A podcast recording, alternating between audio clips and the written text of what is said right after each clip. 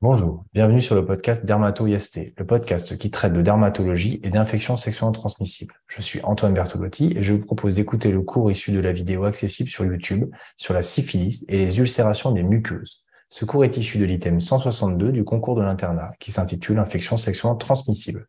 À la date d'enregistrement de ce podcast, je ne rapporte pas de lien d'intérêt majeur avec l'industrie pharmaceutique et je tiens à remercier les étudiants qui m'ont aidé à réaliser ce cours et particulièrement Jonathan Abitbol et Elisa Joly. Pour ceux pour lesquels c'est la première fois que vous regardez ou que vous écoutez un de ces cours, il y a quelques points d'avertissement à savoir en avant. La première chose, c'est que ce cours est destiné à des étudiants en deuxième et jusqu'à la sixième année de médecine. Certaines notions présentées ici sont volontairement simplifiées pour répondre aux objectifs pédagogiques de ces étudiants. Ce cours est un complément visuel et sonore issu du livre Dermatologie du CEDEF, édité chez Elsevier Masson. Il n'est pas exhaustif et ne fait pas foi pour les examens. Enfin, et c'est primordial pour ce cours, certaines images peuvent être amenées à choquer le grand public et particulièrement des images au niveau des régions génitales. Quelles sont les situations de départ pour lesquelles vous pourriez être amené à rencontrer des patients qui auraient une syphilis ou des localisations, des atteintes au niveau des muqueuses? La première chose, c'est que cela pourrait commencer par un cas clinique avec des adénopathies, uniques ou multiples. Souvent une adénopathie au niveau inguinal, mais pas que, mais cette adénopathie inguinale devrait vous faire rechercher, entre autres, la possibilité d'avoir une syphilis. On peut également avoir un dossier de syphilis qui commencerait par une alopécie et une chute de cheveux. C'est relativement rare, mais il n'empêche que c'est bien de l'avoir en tête. Et euh, un test de traction positif euh, sur un, un cure chevelu avec le motif où effectivement le patient se plaint d'avoir une perte de cheveux récemment, eh bien, n'oubliez pas, n'oubliez pas de faire un test trépodémique, hein, au moins un TPHA ou un ELISA syphilis sur votre prise de sang. Les anomalies des muqueuses, eh bien, devant toute ulcération des muqueuses, vous devez avoir en tête la syphilis. Jusqu'à preuve du contraire, vous devez avoir éliminé la syphilis devant une anomalie des muqueuses mais également, on va le voir à travers ce cours, les ulcérations des muqueuses peuvent avoir des causes diverses et variées, et donc c'est important d'avoir les idées claires sur le sujet, à la fois par, rapport à des causes infectieuses, mais pas que. Démarche diagnostique et dépistage rapide du VIH. Bien entendu, une IST en appelle une autre, et donc vous aurez un dépistage et un conseil à faire devant une IST, mais devant toutes les IST. Mais bien entendu, si vous dépistez une syphilis, alors ayez toujours en tête qu'il est possible que le patient ait aussi un VIH, et donc il va falloir rechercher ce VIH. Puis prévention chez un malade contagieux, la syphilis en tous les cas dans sa première partie euh, est extrêmement euh, euh, contagieuse et donc il est nécessaire de pouvoir avoir un message clair et adapté au patient de façon à ce qu'il se protège et qu'il ne dissémine pas la syphilis.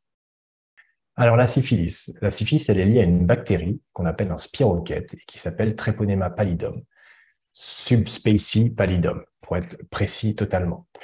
Son incubation moyenne est de trois semaines. Vous n'aurez pas une syphilis le lendemain du premier rapport sexuel avec une personne, d'accord? Vous n'aurez pas une syphilis en général dans la semaine suivant le rapport sexuel, d'accord? C'est 10 à 90 jours et généralement trois semaines.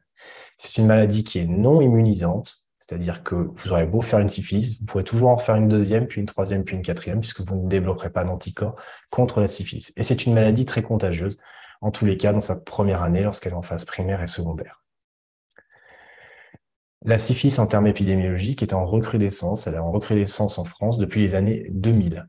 Et euh, ce que l'on constate, c'est que la population la plus concernée par la syphilis sont les hommes ayant des rapports sexuels avec les hommes. Ce sont les H et SH, principalement en métropole. Mais on peut voir dans les dom-tom à La Réunion, mais également en Guyane, en Martinique, en Guadeloupe et ailleurs, que euh, de nombreux hétérosexuels peuvent avoir la syphilis.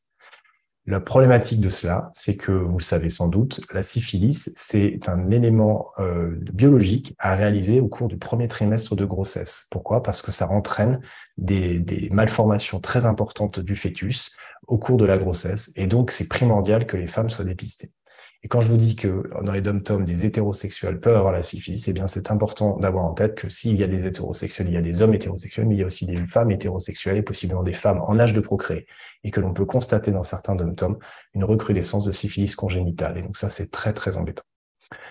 On sait également que la syphilis a une co-infection avec les autres IST et elle peut être également fréquente avec le VIH et particulièrement chez les hommes ayant des rapports sexuels avec les hommes.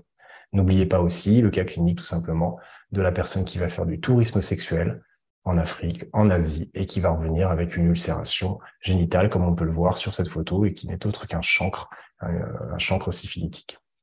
Dans la syphilis, classiquement, on distingue la syphilis en syphilis précoce et en syphilis tardive. Précoce, c'est moins d'un an, tardif, c'est plus d'un an. Dans la syphilis précoce, eh bien, on distingue la syphilis primaire, la syphilis secondaire. On va voir l'ensemble de la description clinique que l'on peut avoir associée à cette syphilis. Et si jamais on n'a aucun signe clinique, mais que l'on sait que la syphilis a été acquise au cours de l'année, eh bien, on parlera de syphilis latente précoce. Cette acquisition, on la confirmera grâce au bilan biologique. De l'autre côté, on a la syphilis tardive, donc des syphilis qui datent de plus d'un an, dans laquelle on a la syphilis latente tardive, ce qui est souvent un diagnostic qui est posé, en fait, parce que on ne sait pas si ça fait moins d'un an ou plus d'un an que le patient l'a. Donc, par défaut, très souvent, les, médecins euh, classifient cette syphilis comme à plus d'un an, puisqu'on n'a pas de bilan biologique euh, plus récent pour pouvoir dire qu'il y avait ou qu'il n'y avait pas de, syphilis. Et euh, souvent, on n'a pas de signe clinique, et donc on parle de syphilis latente tardive. La syphilis tertiaire, on va voir en quelques, quelques mots ce qu'il en est, euh, mais il est très peu probable que ça tombe au concours de l'internat. Mais ce sont des, des, maladies qui ont dévasté euh, beaucoup de gens au cours des euh, siècles précédents. Et il y a quelques grands noms de l'histoire qui ont été, entre autres, atteints par la syphilis et qui sont morts de la syphilis et des syphilis tertiaires. Alors la syphilis primaire. La syphilis primaire, l'élément principal à avoir en tête, c'est le chancre. Le chancre, c'est cette ulcération au point d'inoculation, donc au point de contact où le tréponème a pu pénétrer la muqueuse. Ce chancre, il est indolore, il est induré, il est à fond propre, d'accord? Même si ici, c'est vrai qu'on pourrait dire qu'il y a une lésion un petit peu, sale, mais globalement, on voyait que cette zone-là est rouge euh, propre. La localisation est variable, elle va dépendre de l'endroit où il y a eu la contamination. Donc ça veut dire que ça peut être au niveau euh, du bout de la verge, mais ça peut être au niveau de la partie génitale, ça peut être aussi au fond de la gorge.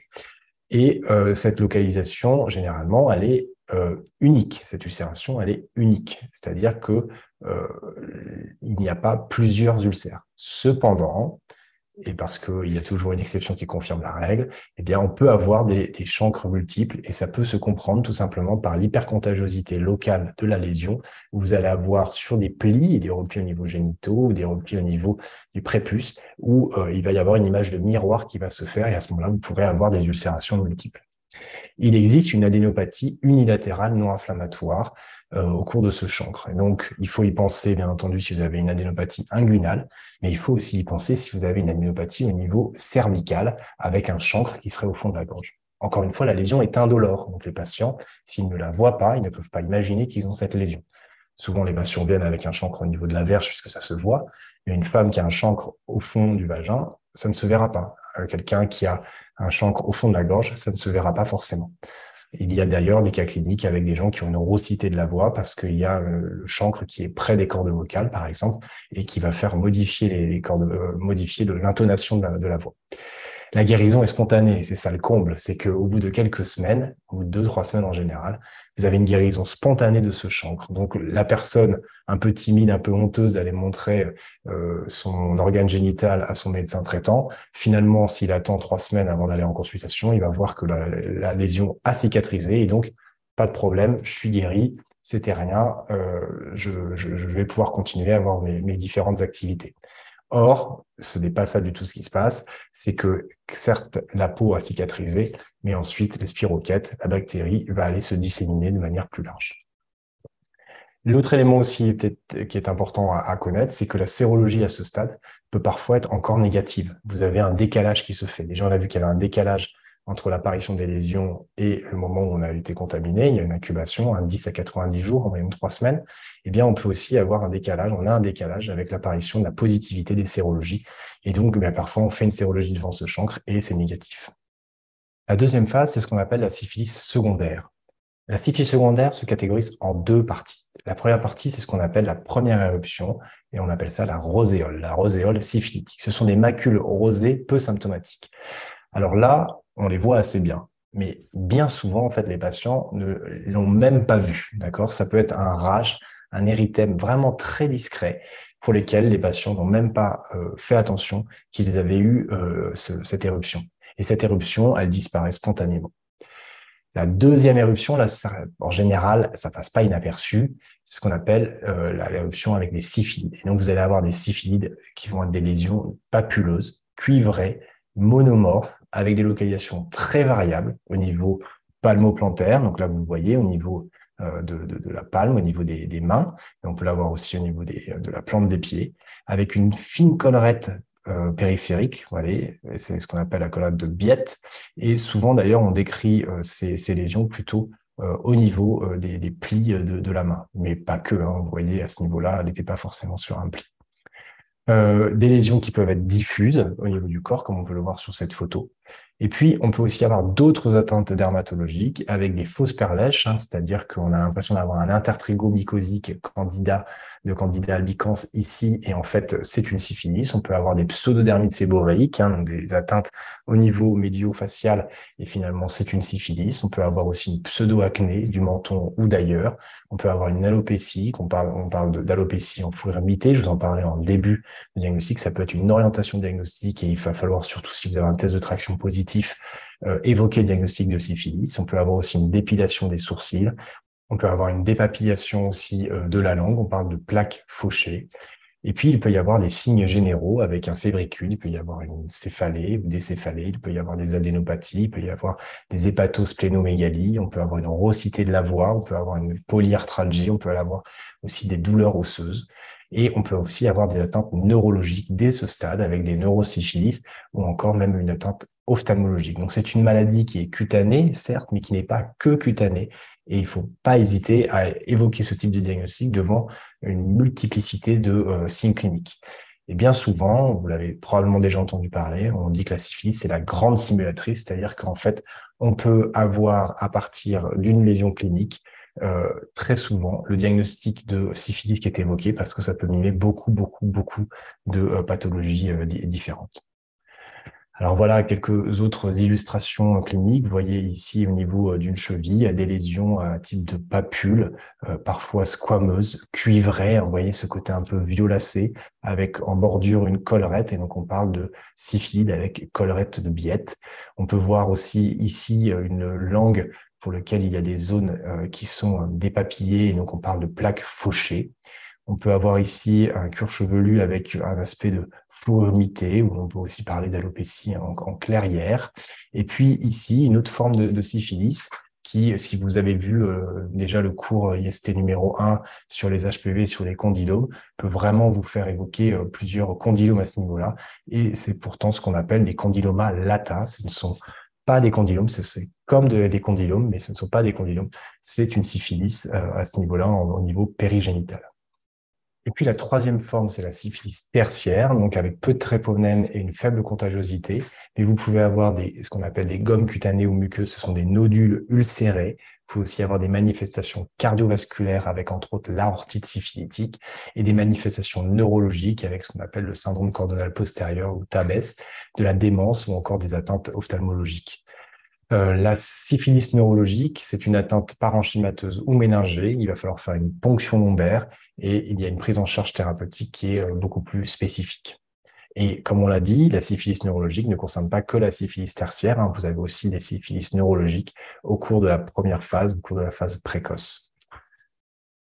Alors, juste pour euh, répéter un peu sur l'évolution de la syphilis, à J0, vous avez donc une relation sexuelle sans préservatif pour lequel vous allez avoir une durée d'incubation qui va être en moyenne de trois semaines, on a dit 10 à 90 jours, et où va apparaître un chancre syphilitique. Ce chancre syphilitique, eh bien, il peut être plus ou moins visible, puisqu'il est soit au niveau de l'extrémité du pénis, par exemple, ou au niveau de la lèvre, par exemple, mais il peut être aussi au fond de la bouche, il peut être au fond de l'anus, il peut être également au fond du vagin. Qu'est-ce qui se passe après? Eh bien, vous avez euh, la positivité des tests qui vont se, euh, qui vont apparaître. Et donc, on a deux tests. On a le test tréponémique, qui est un test donc vraiment spécifique de la euh, du tréponème qu'on peut appeler aussi TPHA ou on peut aussi l'appeler ELISA. Celui-ci, il restera positif toute la vie chez le patient, d'accord? Ce sera une cicatrice, une cicatrice sérologique. Et vous voyez, il apparaît 7 à 10 jours après le chancre syphilitique. Donc, comme je vous le disais, si vous avez un chancre, eh bien, vous pouvez faire une prise de sang à ce moment-là et avoir une négativité pour les tests de la syphilis. Dans un second temps, eh bien, si ce test TPHA, ELISA ou le test tréponémique est positif, eh bien, on va réaliser un test non tréponémique, le VDRL. Et donc, lui, il va se positiver en général, on dit entre 10 et 15 jours après le chancre. Mais vous voyez, quelques jours après, il existe un petit décalage entre les deux tests. Donc ça, c'est important à avoir en tête parce que parfois, eh bien, euh, on peut avoir des tests qui sont euh, positifs pour le TPHA et qui sont négatifs pour le VDRL et on peut conclure à tort que c'est juste une cicatrice. Alors, justement, qu'est-ce qu'il en est? On, va, on a ici un, quadrillage et si vous voulez vous entraîner, je vous invite à faire une pause dans ce cours et à remplir ce tableau à la main et de regarder les réponses euh, juste après. Donc, on a test tréponémique positif et test non tréponémique positif. Qu'est-ce qu'il en est? Eh bien, on a une syphilis active qui n'a pas encore été traitée et qui est à plus de J15 du chancre, d'accord? Avec un titre qui va être plus ou moins élevé.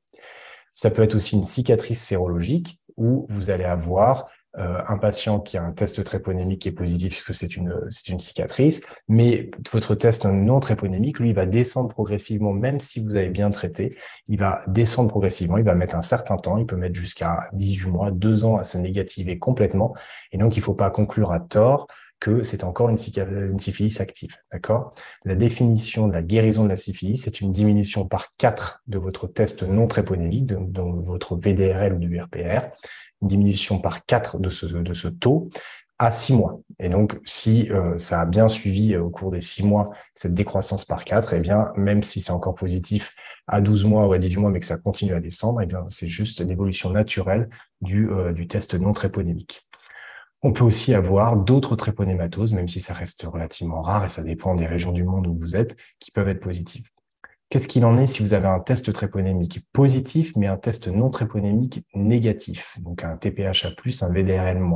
Eh bien, ça peut être une syphilis primaire active qui a été vue avant euh, le J15 du, chancre. Et donc, qu'est-ce qui se passe? Eh bien, c'est ce petit intervalle qu'on a pu voir sur le, graphique où on a une positivité du TPHA, mais pas encore du TNT. Donc, qu'est-ce qu'il faut faire? Il faut répéter à une semaine ou deux le test pour bien voir cette évolutivité et s'assurer que c'est bien une syphilis active.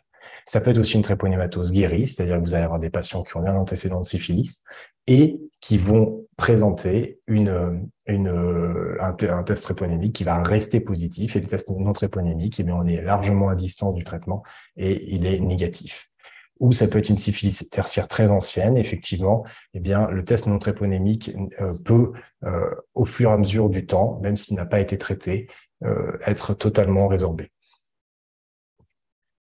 Qu'est-ce qu'il en est si on a un test tréponémique négatif et un test non tréponémique positif Alors déjà, cette situation ne devrait pas forcément arriver parce que aujourd'hui, la recommandation est que le test non tréponémique n'est déclenché que si le test tréponémique est positif. Donc normalement, vous ne devriez pas être censé voir ce type de bilan. Cependant, eh bien, il peut y avoir des VDRL qui sont demandés dans certains cas et euh, vous pourriez avoir à ce moment-là cette présentation. Et qu'est-ce qu'il en est? Ben, Ce sont des faux positifs, ce sont des faux TNT positifs. Et quand est-ce qu'on les voit? Eh ben, On les voit à travers des infections, à travers des euh, maladies immunologiques ou encore même la grossesse. Et ça, c'est important parce que je vous ai dit au début qu'entre autres, dans certains DOM, eh bien, on avait une recrudescence de syphilis chez la femme et chez la femme enceinte, et donc parfois, spontanément, on a un test non tréponémique euh, qui se positive et qui peut euh, faire penser, faire suggérer ou alerter de manière inappropriée la présence d'une syphilis. Qu'est-ce qu'il en est si on a un TT négatif et un TNT négatif? Eh bien, soit c'est une syphilis que l'on a vue avant le J10 du chancre, et donc avant même que le test tréponémique et le test non tréponémique aient eu le temps de monter. Donc attention, attention, si vous avez une forte présomption, ça ne doit pas euh, vous empêcher de porter le diagnostic de syphilis. Soit c'est une syphilis traitée précocement et guérie, c'est-à-dire que vous avez eu un chancre, vous savez que son partenaire a une syphilis confirmée et vous avez euh, beaucoup de raisons pour penser que c'est une syphilis, vous le traitez et en fait, les anticorps n'ont pas le temps de monter soit ce n'est pas une tréponématose, et donc c'est un autre diagnostic d'ulcération de, de, chancre. Et donc, il ne faut pas hésiter à ce moment-là à répéter la sérologie à une, deux ou trois semaines pour pouvoir voir s'il y a une évolutivité, si ça apparaît. Juste par rapport au VDRL plus et TPH à moins, donc au test non tréponémique positif et au test tréponémique négatif, eh bien, en termes de bactéries, vous voyez, euh, il y a un certain nombre de bactéries qui peuvent encore enclencher, déclencher un VDRL euh, positif. La lèpre, la tuberculose, les pneumocoques, leptospirose, les borrélioses, la scarlatine ou encore mycoplasma pneumoniae. En termes de virus, vous avez la varicelle, les oreillons, la mononucléose infectieuse, les hépatites virales, la rougeole ou encore le VIH. En termes de parasites, le paludisme et les autres causes, eh bien, on a parlé de la grossesse, mais il y a aussi tout ce qui est toxicomanie intraveineuse, les hépatopathies chroniques, la gammapathie monoclonale, le lupus, le SAPL, la sclérodermie ou encore les cancers. Donc, vous voyez, c'est très, très, très, très large. Donc, ne partez pas sur le diagnostic de syphilis si vous avez seulement un VDRL positif ou un RPR positif ou un test non tréponémique positif. Il vous faut absolument de manière associée un test tréponémique, à savoir un TPHA ou un ELISA. Les autres outils diagnostiques, eh bien, pendant très longtemps, on a utilisé le microscope à fond noir, mais qu'on utilise quasiment plus ou plus du tout.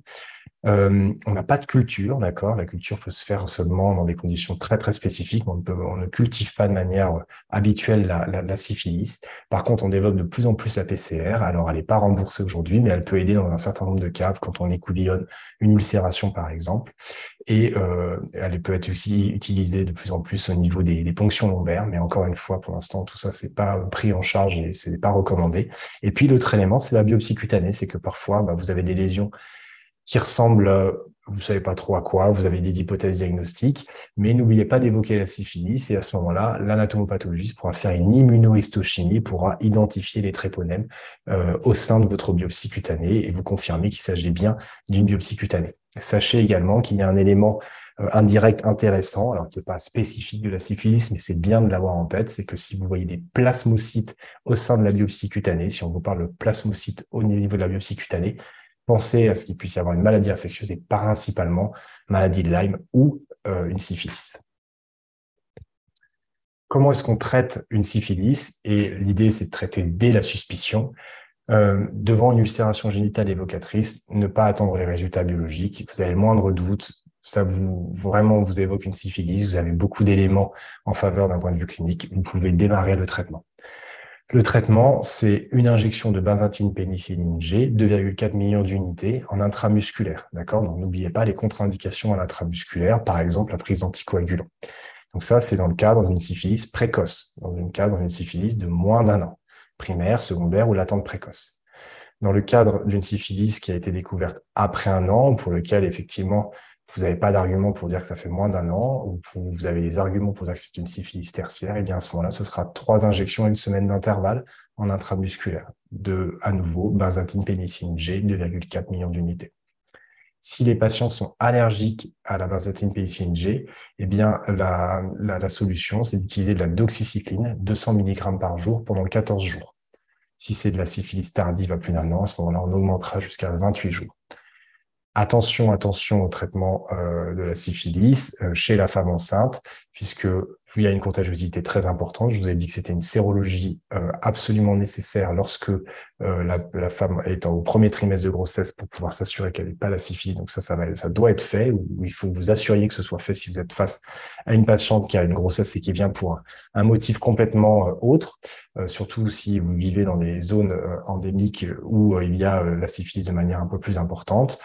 Et euh, cette transmission va se faire surtout à partir de la 16e semaine d'aménorrhée.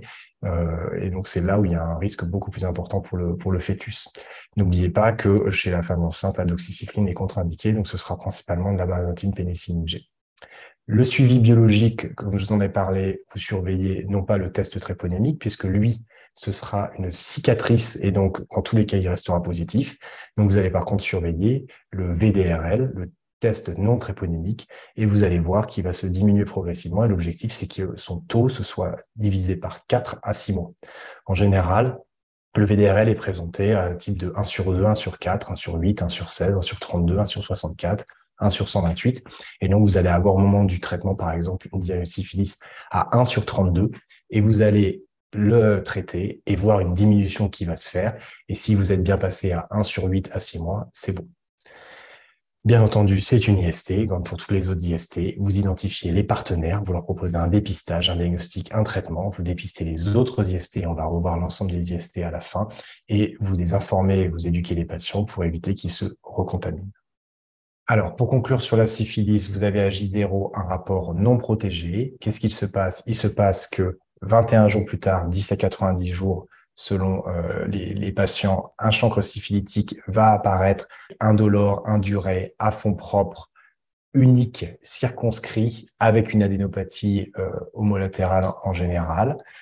Vous allez avoir ensuite 4 à 6 semaines plus tard, la roséole qui peut passer complètement inaperçue. N'oubliez pas que votre chancre va guérir spontanément après 2 à 3 semaines.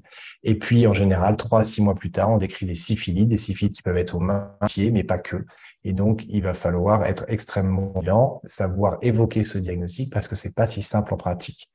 On peut également avoir des atteintes des muqueuses, à savoir des plaques fauchées. On peut aussi avoir des syphilis neurologiques avec des atteintes ophtalmologiques. Et donc, il faut savoir évoquer ce diagnostic. Les sérologies, eh bien, c'est le TPH à ELISA ou encore le test tréponémique qui va se positiver 7 à 10 jours après l'apparition du chancre.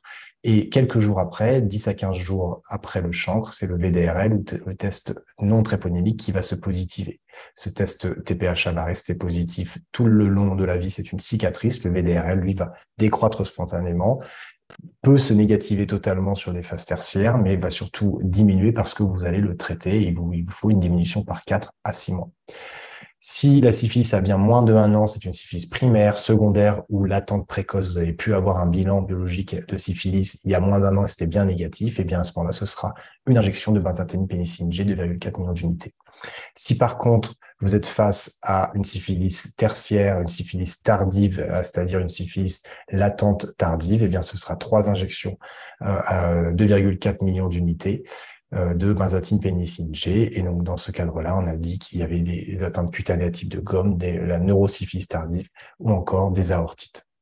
Un des grands diagnostics différentiels de la syphilis, c'est l'herpès simplex virus. Je ne vais pas refaire un cours complet sur le sujet, il y a un item euh, dédié, mais pour rappel, c'est surtout l'HSV2, avec en plus, on constate une augmentation des infections HSV1 dans cette localisation. La primo-infection, ce sont des vésicules cutanées et muqueuses, plus ou moins associées donc à un érythème présent et un œdème inflammatoire, et qui vont conduire à des érosions polycycliques, comme on peut le voir sur cette photo au niveau génital. Il y a généralement une altération d'état général, une fièvre et des douleurs intenses qui existent. On peut également noter un syndrome urétral chez l'homme. On peut avoir une anorexie, des leucorrhées, mais également des adénopathies.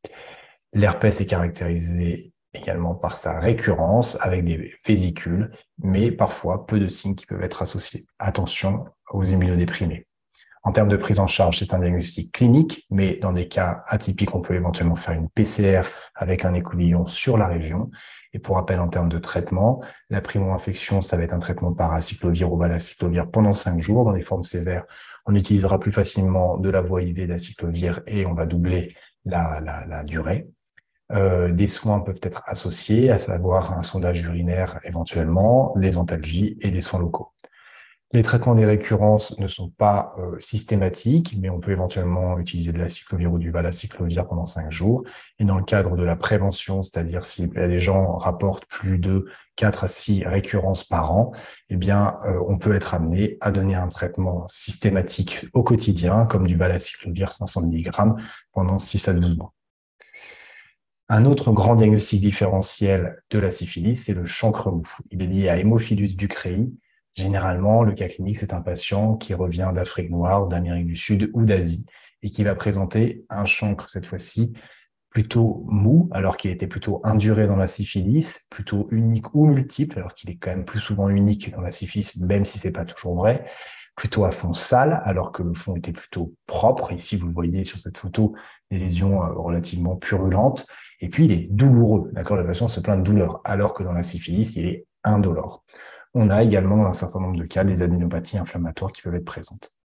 L'autre diagnostic à avoir en tête d'origine tropicale, c'est la denovanose avec Klebsiella granulomatosis euh, qui va être présent sur le terrain également d'Afrique noire, d'Amérique du Sud ou d'Asie. Ce sont des lésions qui sont peu douloureuses et vous voyez, ce sont des érosions d'ulcération, mais en fait, ce sont surtout des lésions granulomateuses et souvent un peu surélevées.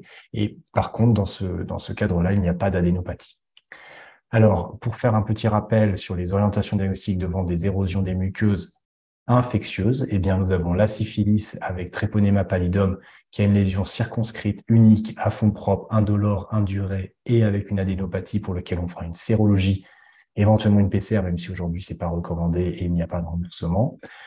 On a euh, chez un patient qui revient, euh, par exemple d'Afrique, la possibilité d'avoir le chancre mou avec hémophilus ducrei, pour lequel l'ulcération est unique ou multiple, affonçale, douloureux, une lésion plutôt molle avec une adénopathie au niveau inguinal lorsqu'on est sur une lésion de la verge, la possibilité de réaliser une PCR pour confirmer le diagnostic, on a également la possibilité d'avoir des lésions muqueuses à type d'érosion avec l'herpès, HSV2 principalement, mais également HSV1, où les lésions sont plutôt multiples, en bouquet polycyclique douloureuse, contrairement à la syphilis, avec un fond érythémateux, une adénopathie, le diagnostic, si c'est atypique, se fera avec une PCR.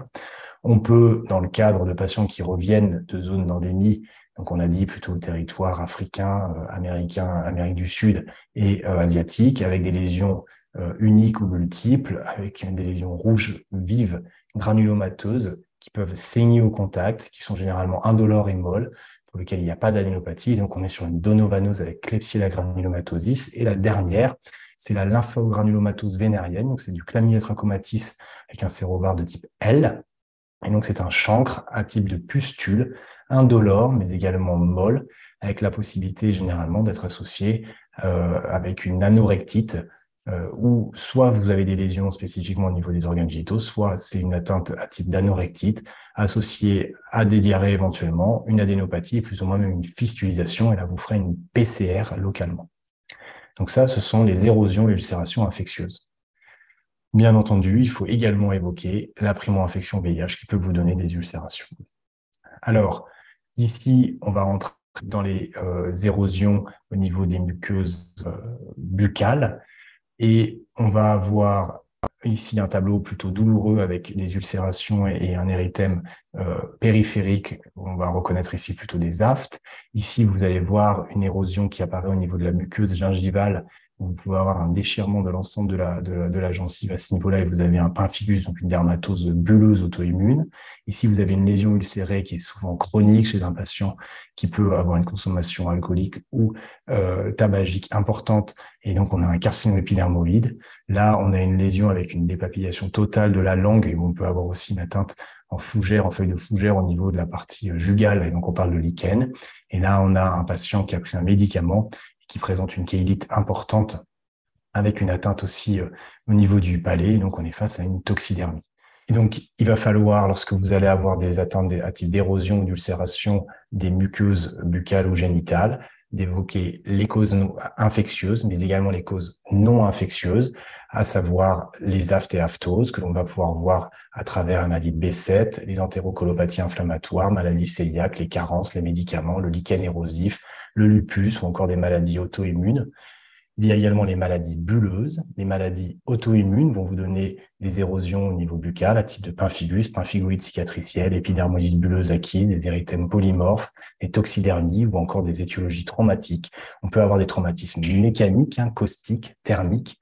Les étiologies infectieuses, on en a parlé, euh, principalement euh, les IST, mais on peut aussi avoir les Coxsackie avec les syndromes pied-main-bouche, le CMV, mais également euh, des étiologies oncologiques et hématologiques, et puis les carcinomes. Donc, ne pas hésiter lorsqu'on a des lésions chroniques, ulcérées, érosives des muqueuses, à faire une biopsie cutanée pour absolument euh, éliminer un carcinome épidermoïde, par exemple.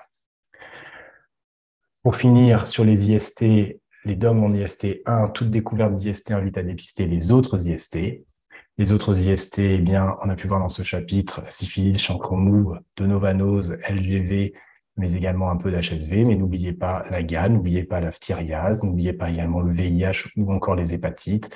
N'oubliez pas euh, les causes du rétrite avec le chlamydia, le gonocoque ou encore trichomonas vaginalis et mycoplasma genitalium. N'oubliez pas que tout IST euh, traité doit conduire au dépistage des traitements des partenaires. Donc, assurez-vous de bien identifier avec le patient les partenaires pour pouvoir les dépister et les traiter. Et en cas de doute, il vaut mieux traiter que de ne pas revoir le patient revenir. Et donc, si vous avez un doute pour une syphilis, eh bien, faites le traitement et faites les prélèvements et revoyez le patient sept jours plus tard pour lui remettre les résultats et vous assurer que l'évolution est bonne. Mais effectivement, pas mal de patients ne reviennent pas forcément récupérer leurs résultats. Et donc, quand vous avez, en plus, dans le cadre de dépistage anonyme, euh, des patients qui, qui, sont positifs et pour lesquels vous n'avez pas d'identité, puisque par définition, le dépistage est anonyme, bah, c'est compliqué de se dire qu'on a un patient avec une syphilis qui est euh, dans la nature et qui possiblement peut risquer de transmettre la syphilis ou une autre IST à d'autres partenaires. Voilà, ce cours est terminé. Merci à tous pour votre attention. J'espère que ce podcast vous a plu. N'hésitez pas à revoir ce cours en vidéo sur YouTube. Si vous avez des questions, n'hésitez pas à les laisser en commentaire ou à m'écrire à dermato.ist.gmail.com. J'essaierai d'y répondre ou de réaliser du contenu supplémentaire pour clarifier certains points. À très bientôt sur Dermato IST.